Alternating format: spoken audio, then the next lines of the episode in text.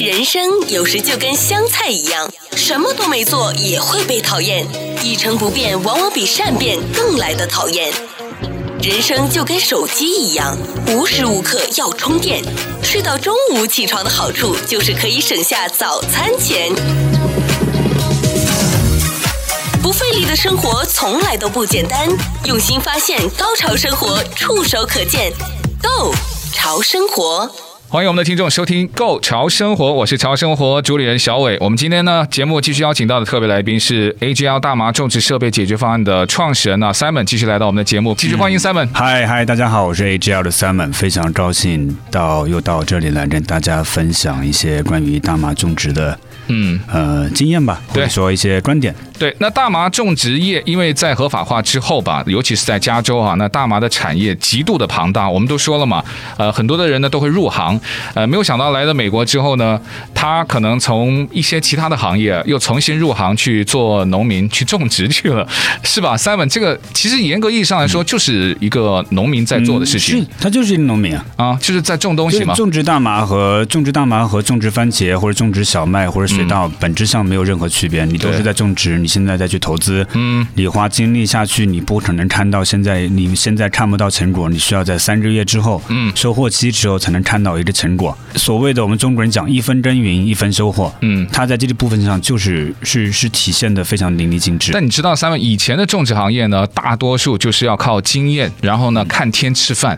我们总会听到我们的一些长辈朋友就说啊，哪一年的收成不好呢？那我们就可能要饿肚子了哈。他们的那个年代哈，还有的就是你看他就是很厉害，就是一个高手啊、呃他的经验能够让很多的种植上面呢获得比较好的收成。可是现在的这种科技时代，呃，这种的观念跟科学种植，尤其是在美国这种的大的环境之下，我相信它跟。呃，传统种植方面有很大的差别。关于呃 Simon 他们这个提供的像什么技术顾问呐、还有一些呃设备的东西呢，你可以回听我们上一期哈。但是我们今天要跟 Simon 聊的就是，如果一个种植大麻的农民啊，他要想去种的话，他通常。会愿意怎么去考量他的投入？因为我知道有一些人，他就是入行之后，几乎算是倾家，但当然不希望他荡产哈。那倾家之后呢，他当然希嗯你这望故就事是听得有不少，对对，要要有收成嘛。嗯。他们最挣扎、最矛盾的是什么？你说的这一类，大部分我了解到的都是在去年的时候入行的人朋友。那他们在原先没有在大麻在非法在完全还没有合法化的时候，并没有接触过大麻，然后也并没有吸食过大麻。再讲句很直接的话，可能连大麻是什么东西都不知道。我相信有很多也听众现在也没有见呃，过。也没有抽食过大麻。所以说大麻它，你当当我们去简单的，当我们去我我们去在路边上去买一个买买买一只番茄，我连番茄都没有吃过的时候，我不知道。所以他的想法很，他们大部分的想法很简单，这个行业赚钱，我现在我要去赚钱。一个最基本的商业模式就会去找一个，哎，你懂这个行业，嗯嗯你来懂，你懂，你来去进行种植的管理，然后我们来，我我我们来去合作。大麻的大麻的实际种植上面就会有有一个很它的特特殊性，就是在以往以往的我们呃，特别很多华人也好，或者说就是一个比较初级的种植方式，它能够出它能够出产东西，嗯，但是它的 quality 一直都不是一个很好的 quality。那会有什么影响？就是卖不动。呃，就是当你这个 quality 不在好的时，不是不是最好的时候，你的你就非常受市场的影，就是你会非常受市场影响啊因为大家的大家的出来的东西都差不多。嗯第二个就是我们我们我们华人的，因为技术技术种植技术的单一，不同的品种，不同大麻的品种，它其实是会有不同的种植方法和对环境不同的要求。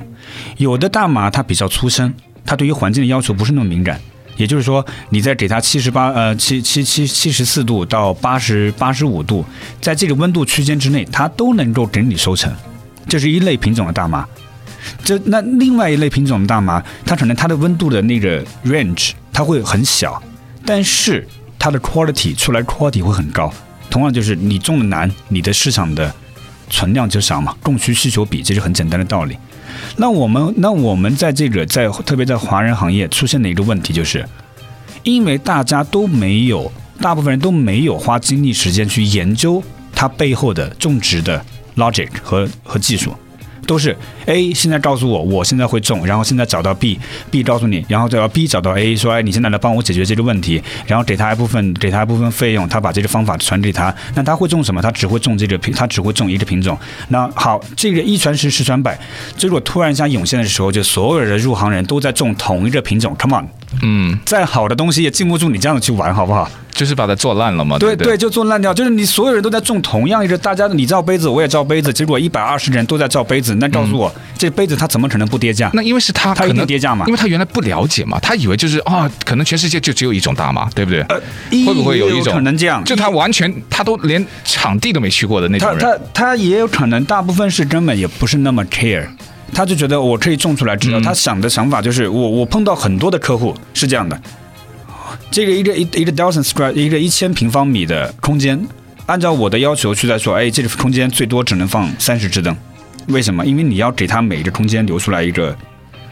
给每一株植物留出来一个生长的空间。跟我们这我跟这些客户我们去沟通的时候，发现他们就会想，哎，那你这边空出来这块地干什么？你在这边再放一只灯好了。太浪费了，就是对不对你你你这地空在这边太浪费了，就他他他就好像我们看到那个就是前院看到一块地，你不给他种点东西，他觉得是一种浪浪费嘛。我觉得这是我们中国人的一种土地情结。第二个就是他看到这块地，他希望他有产出，但是他的你要我们就是我要去，我每次都会跟我客户解释，嘿，你不是把这边放一只灯。照着它放了植物在这儿，它就有产出了，它就会丰收了嗯 No, no, no，不是这样的，它是一个植物。OK，我们人有人权，大麻有大麻的权利，好不好？给他点，你他在给你赚钱，你也给他对他好一点。给他空间你，给他点空间，他舒服一点。嗯 OK，、嗯他舒服，你也会舒服。你对他好，他也会回报你。嗯。 OK，那你就是这就是一个最简的、比较粗俗的道理去这讲个。也就是理念上传统跟现在科学种植的观对念，嗯对，你要因为科学种植，你要科学种植，我从科学就是我在做第一步的时候，我想到的就是后面的第一百步，嗯因为它后面的所有东西我们是可以预测的，科学是可以预测的，这些东西它不是什么多么高深的科学，它是一个在过往里面已经有大量的论文、大量的数据去支撑这个观点，而只是我们没有去了解它。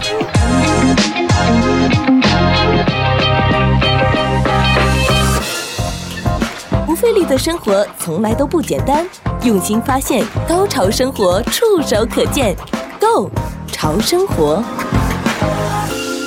我不觉得我是一个在这个行业里面是一个是一个是一个专家，我觉得我要学的东西非常非常的多，但是我只是觉得 OK，我的呃，我我们作为年轻的一代，我们会英文，我们能知道如何去在网上去找资料，我们知道如何去跟去去去去去学习去上课，那我只是把这一部分的知识做一个下放，嗯我是一个知识的传传播者，这是我给自己 AGL 的定位，我嗯，们我们是在行业里面不是现在不是最先锋的，但是我们是把最先锋的知识，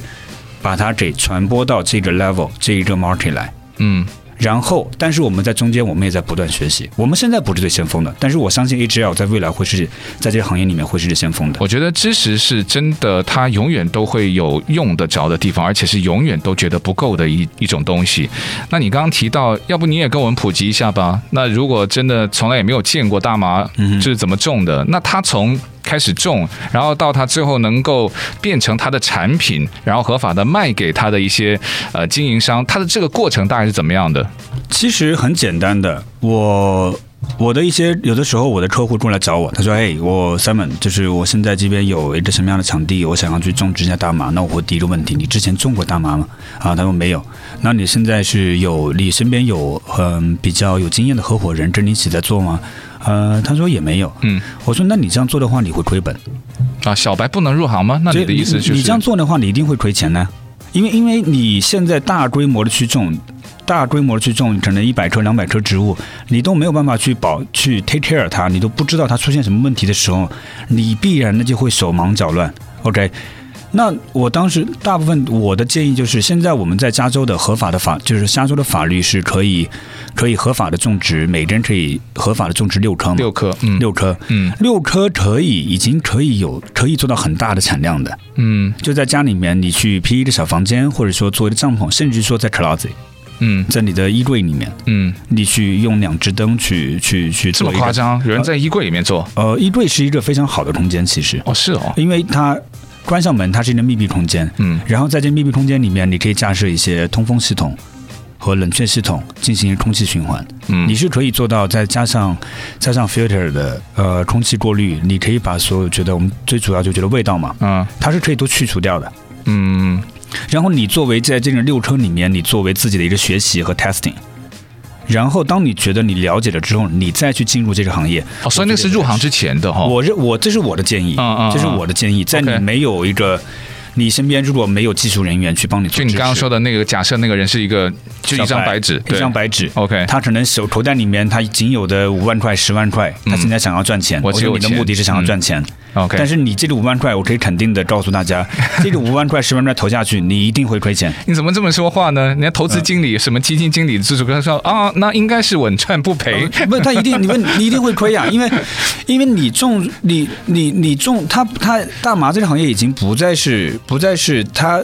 已经是合法化了。嗯，当我们在合法化的时候，拼的是什么？quality。嗯我们在在非法化的时，在非法的时代，你可能还 OK，因为只要你有，你就赢了，嗯你有就可以了。但现在是你有，我也有，嗯我的比你还好，人有我有，就人有我心人有我优，啊对对吧？嗯那那你你拿什么去跟在市场上竞争？你在面对的是一个是一个合法竞争的 market，那你要去解决，那就我们要只有解决什就么是品质取胜了。品质取向。好，那他对如果有了经验，他就算小白，那有了经验之后再回来找你，那现在应该可以开始种了吧？啊、那我就那就很那很简单的，你的需求是什么？因为你已经知道你要什么了。那他要入行了嘛？因为啊他说哦，我要投资，比如说哈，嗯他就是要找一个合法的种植场地了，我要开始我的这个呃行业了，嗯我要开始种植了，那就可以开始了，就去买种子可以了吗？呃，他不需要，他不可以。他首先需要作为合法，你首先需要找到一块地方，嗯一个一个 building，然后在这个 building，它需要在一个 green zone 里面，它需要在就是政府划定的，嗯政府划定的可以种植的这可以个种植的区种植域这个 zoning 里面，嗯，OK，在这个 zoning 里面，你这个建筑是 OK 的，是 available 的，嗯然后你再去申请现，要么是 either way 是现有买现有的这个 license，嗯，either way 是去申请申请一个新的申请一个 license，嗯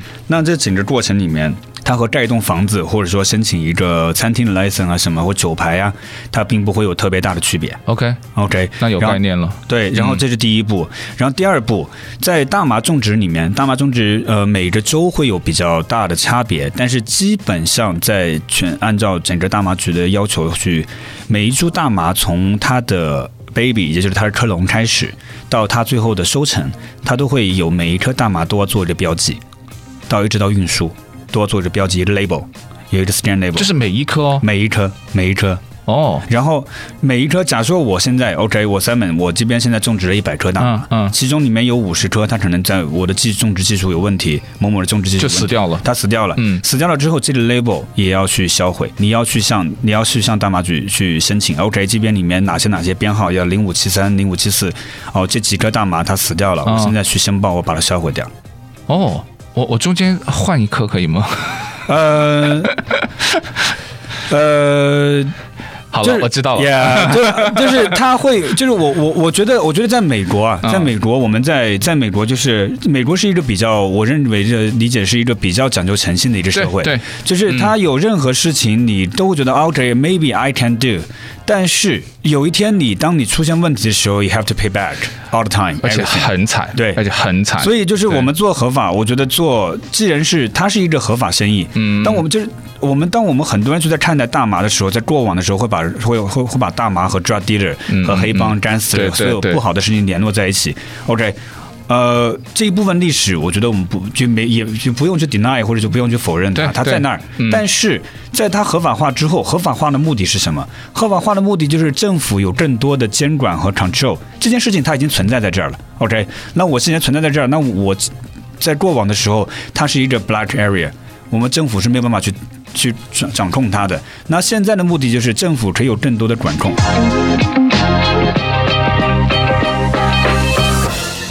不费力的生活从来都不简单，用心发现，高潮生活触手可见 g o 潮生活。像刚才我讲的这些措施，就是它的管控措施。对啊那政府有没有在做更多的事情？当然在有。嗯，我们现在经常会在看到，呃，新闻上面某某哪里的大麻农场，即使它是合法的，最后又被又被又被查封掉那了，为什么呢？因为因为它没有在完全按照这个就是哦，所以规则它在走。中间出了问题，对你即使那个场地你的 license 都是合法的，你也会有就是相应的惩罚。 Of course，那你政府的监管在哪里？哦你要做 OK 监管嘛？就等于今天问你有没有什么这个发烧啊或者什么的症状，其实很多人就是问嘛，你可以自己填，对不对？啊对可是万一出了问题，那那个问题就会很大了，是的，一样的道理。所以 OK，那刚刚有五十颗。就是各种原因了，就就死掉了，所以你要把它给注销。你要去申报它，那剩下的五十颗茁壮成长，到它的收成、嗯干燥，呃，收成的它在这部分，在如果详细讲到细节上面，其实大概就是两种的，就是干燥方法，一种啊是叫干式 wet cut，呃，干剪，干姐，干和一种叫湿剪，就湿剪就是。呃，因为大麻叶每一颗大麻叶上面也有一些，它会有一些很多的 flavor，嗯就是味道。比较以前的话是不会把在它是湿润的，就是刚剪下来的啊刚剪下来的大麻的植株，它就把这些大叶剪掉。嗯那这个相对来说人工上比较简单一些。第二个就是因为它有叶子剪得比较干净，所以它的味道呢比较不不会那么呛，就是它它更多的是它里面的里面 THC 的这些成分嘛就，比较 light 一点，是啊、不比是较 light 一点，呃，但是它的味道不会那么 strong。 ？OK，那另外一种做法呢，干就是就是所谓的就是就是 dry cut，就是嗯干剪，就是整个植植植株在完全不动它，把它干燥干掉燥。干燥掉，哦，干燥之后，因为它有更多的叶片在，就是大大麻的叶片是保留的，所以它的整个呃大麻的成品的 flavor 呃味道香味会比较 strong 一点，沉重哦沉嗯、重一点。嗯那在后期到了就是干燥完成之后，还有一个就是类似于茶叶，嗯，在叫固化，那就是类似于像我们再去看茶叶，它会有一个发酵的过程。大麻同样也是一样，因为它是一个你终究最终你还是拿来吸食嘛，嗯它的 flower 你是拿来吸食的，它会有一个发酵的过程。那这个发酵的过程其实是，我认为是在整个大麻种植中间最依赖于经验的，就是很你比较难用比较难的用科学去对它进行一个掌握，你可以用科学去把它对它进行一个大范围的控制，嗯但是它的中间的一些细微的差别，这个很依靠人的经验，就跟葡萄酒差不多比较类似于雪茄。哦，类似于雪茄。就是我们再去 Cuba，就是就是嗯我我在 Cuba，我在我在古巴待过待过半年。嗯我去到古巴的时候，他们的雪茄烟田是非常简陋的那种草棚，没有什么现代化的设备，没有什么什么抽湿机啊什么，甚至于连风扇都没有。但是他们就可以做出来非常高品质的雪茄。嗯一是他们对于当地气候的了解，他们观察自然；第二就是他们在长久以来，他们对于一些味道上的差异，当它出现某种味道的时候，做出哪些调整，或者说他对于它烟草的了解，啊他有很多的经验在里面。这一部分经验，我们在当下是比较难把它全部数字化的，啊，就又是把它又让我想起有点像有的人种咖啡咖啡豆，对差不多。对他对他自己种出来的咖啡豆有了一个很有自信的了 解，所以他会对它的风味啊，然后对它之后的栽种啊，甚至他要教他一些当地的其他的人一起去种的时候，就更有信心。这道理有点像。是的，是的。那之后是就卖到一些像零售商，还那有嗯其实就同样的一样的，就跟我们去卖卖就跟蔬菜一样就跟我们吗去卖蔬菜一样。OK，我是一个 dispensary，就是我现在需要这边，你啊告诉我你这边有什么样的我产提品，供产品给你你。你有什么样的产品你要卖给我，啊就是你是批发商嘛，啊你有什么样的产品你要卖给我，那你我要看你的 testing report，、哦，你的你的你有没有通过药检？是不是有机种植？对，就就大麻类是似大麻，大麻在大麻在种植过程中间，对于有机的要求其实是非常高的。 哦，是吗？对它，它要求限定某一些呃重金属超标的药水不能用，呃杀虫水不能用，某些杀虫水不能用，哦，就是它所有会，它会检测检测呃成品里面的农药残留、嗯有毒嗯物质的残留，呃呃重金属的残留，所以它它是要它是要 follow FDA 的认证的。嗯，要求的，因为因为它是一个大麻是一个很特别的一个产品，它它跟它跟烟草又不太一样。但我们我们知道 tobacco，tobacco 需要干燥、熟成，然后再切丝。它在其实即使出来成品之后，它又需要好几道工序才能给到消费者，对吧？我们现在抽的卷烟，嗯，但是大麻不同，收成熟、剪掉、呃收成，然后干燥，它的那个 bud flower bud，它就是一个产品了，它就可以上货架了。那那个拿去做什么用呢？你就是我们拿到这个卷，把它磨碎之后卷烟嘛，可以自己去做的这个这个工工作是啊，吧？你应该你你应该是没有抽过是吧？没有啊，没有啊，完全我完全就是一个小白啊，啊，那你有机会应该来找 我一下。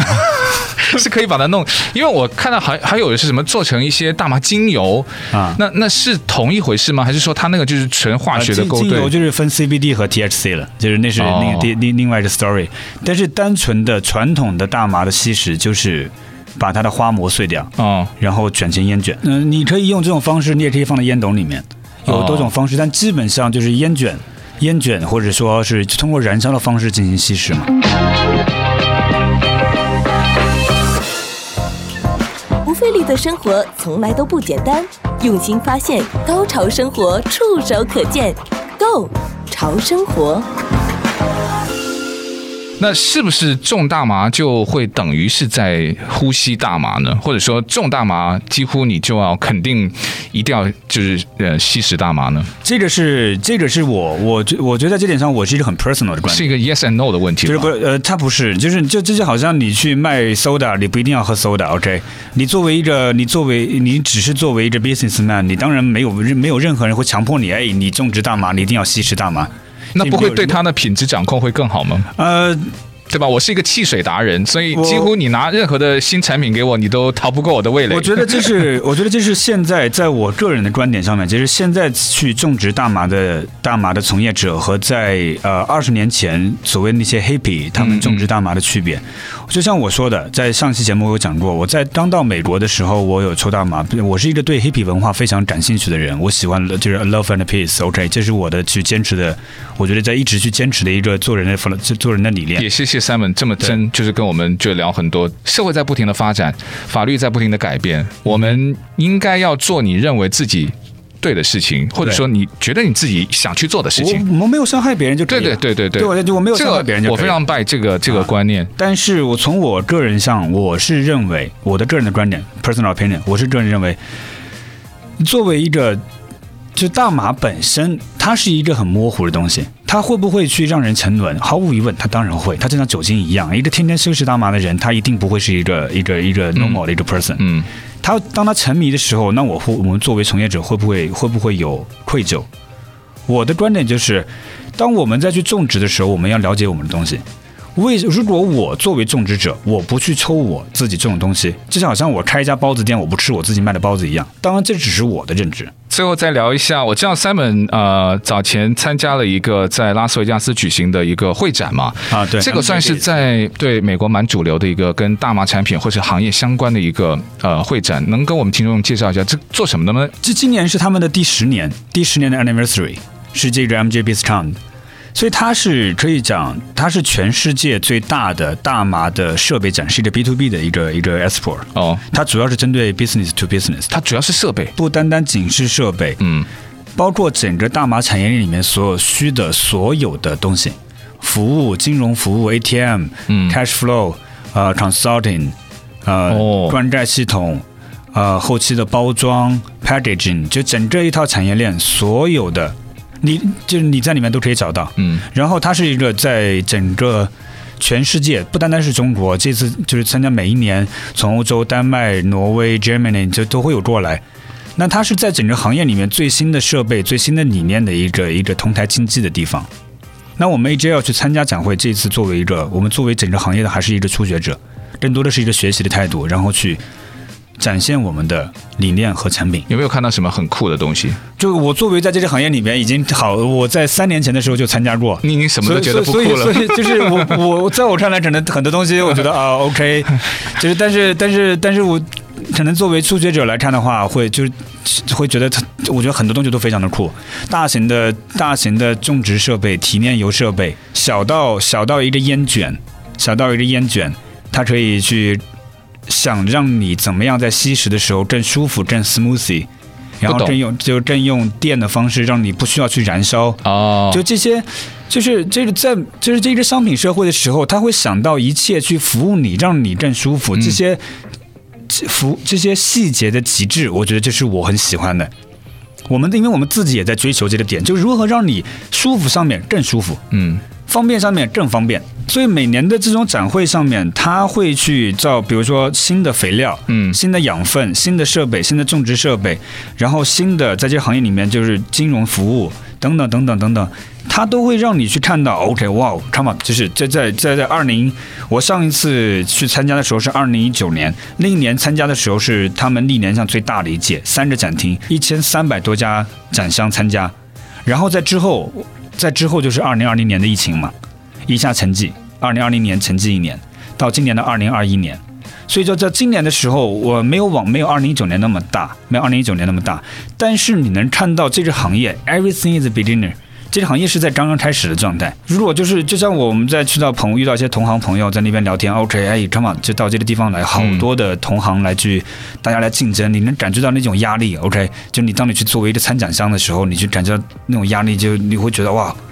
就是你你还做的不够好，原先你所有的 confidence，你所有自信到了那边之后，都会觉得哦，OK，I'm、not good enough。但是你从另外的角度上讲，如果这都不是一个机会，那还有什么是机会？同样的，我们走到我去走到 Oklahoma，去走到 New Mexico 这些新兴的大麻的地方，有大量的华人从业者到那边去，我们知道的。我当我去看到这些中国人，我觉得下一次有机会，我们去，我很想的去讲一讲在那边去种植大麻的中国人，到那儿去一片带着梦想、带着理想去到那儿去淘金，买下一片农场，然后开始扎根扎底的、扎实的去种。这些人，我是我觉得非常敬佩的。他就他们就让我想到一个西部世界，曾经那些那些从东部从东部带着就是带带着希望、带着希望和理想人到西部来去开发的人，脚踏实地的在做每每一件事情。所以呢，我们也不要做一些就是无知者无畏的人呢，我们要做一些清楚了解事情后果之后呢，再做自己适合决定的一个人。所以呃，再次感谢 Simon，很乐意分享，非常高兴跟大家一起聊一聊这些故事。祝你好运。好的，好谢的，谢。